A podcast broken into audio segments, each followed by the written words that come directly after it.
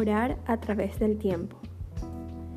Kevin se secó una lágrima y le entregó una nota a mi esposa. Él sabía que Cari y yo estábamos orando para que nuestra hija volviera al Señor Jesús. Esta nota estaba en la Biblia de mi madre después de su muerte y espero que los aliente, dijo. Arriba decía, por mi hijo Kevin, y abajo aparecía una oración por su salvación. Hoy la llevo conmigo en mi Biblia, explicó él. Mi madre oró por mi salvación por más de 35 años. Yo estaba alejado de Dios, pero ahora soy creyente.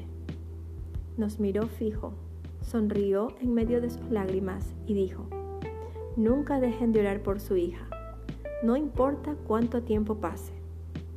Sus palabras de aliento me hicieron pensar en la introducción de la historia que Jesús relató en el Evangelio de Lucas sobre la oración.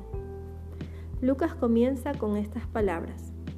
También les refirió Jesús una parábola sobre la necesidad de orar siempre y no desmayar. En esa historia Jesús diferencia a un juez injusto, el cual responde a un pedido por el solo hecho de que no quiere que lo sigan molestando. De un Padre Celestial perfecto, quien se interesa profundamente por nosotros y quiere que acudamos a Él. Saber que Dios escucha con agrado nuestras oraciones puede alentarnos cada vez que hablemos con Él. Oremos. Padre Celestial, ayúdame a orar fielmente por aquellos que todavía no te conocen.